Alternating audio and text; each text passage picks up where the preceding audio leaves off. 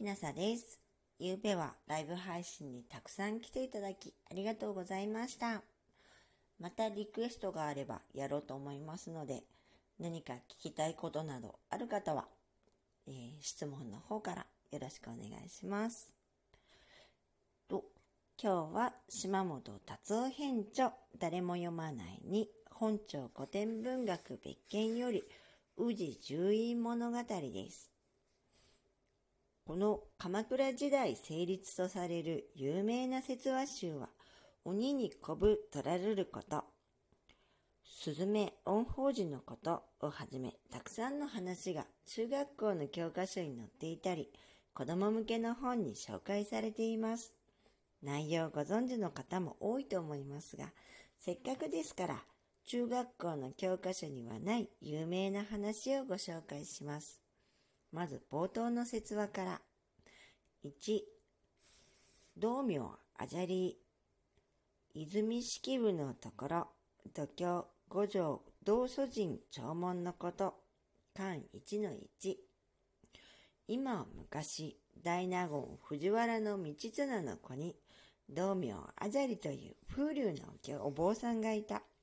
泉式部の愛人の一人で。式部のもとに通っていたが、この道明は今日めでたく読むと評判だった。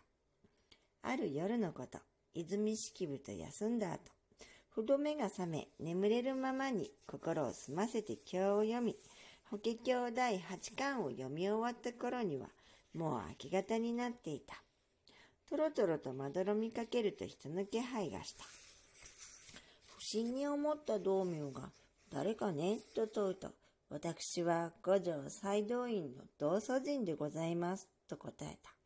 びっくりした道明が、一体何事だねと問いただすと、このお経、今夜お聞かせいただきましたこと、よよ先生、何度生まれ変わっても忘れません。と礼を言う。法華経を読むのは常のことだよ。今夜に限ってなぜそうおっしゃるのかないつもは身を清めてからお読みになりますでしょ梵天、帝釈天をはじめ神様が大勢弔問に見えますので、私めなどはおそばに寄ることもできません。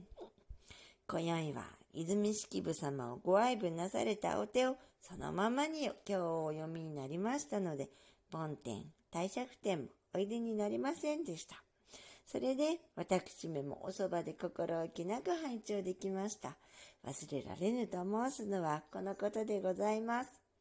このようなことがあるので、かりそめに今日読むにも身を清めてから読むべきである。念仏、度胸、詩義を破ることなかれ、と維新創図も戒めておられる。金家と影郎の日記の作者の孫息子が泉式部に通っていたとは知りませんでした。女性にかけては道綱より息子の道明の方が上手のようですね。維新創図原神は紫式部と同時代の天台僧で、源氏物語、宇治十条の横川宗図のモデルとされ、横川維新院に応じたので、重したのでですかね。維新創図、横川創図と呼ばれます。高校の日本史の授業で、往生要集を著して浄土教の交流に貢献したと習いました。島本達夫編著、誰も読まないに本庁古典文学別件より、宇治十位物語1道明あじゃり。泉式部のところ。度胸古城道祖人縄文のこと。漢の1の1でした。もしあなたが聞いていらっしゃるのが夜でしたらよく眠れますようにおやすみなさい。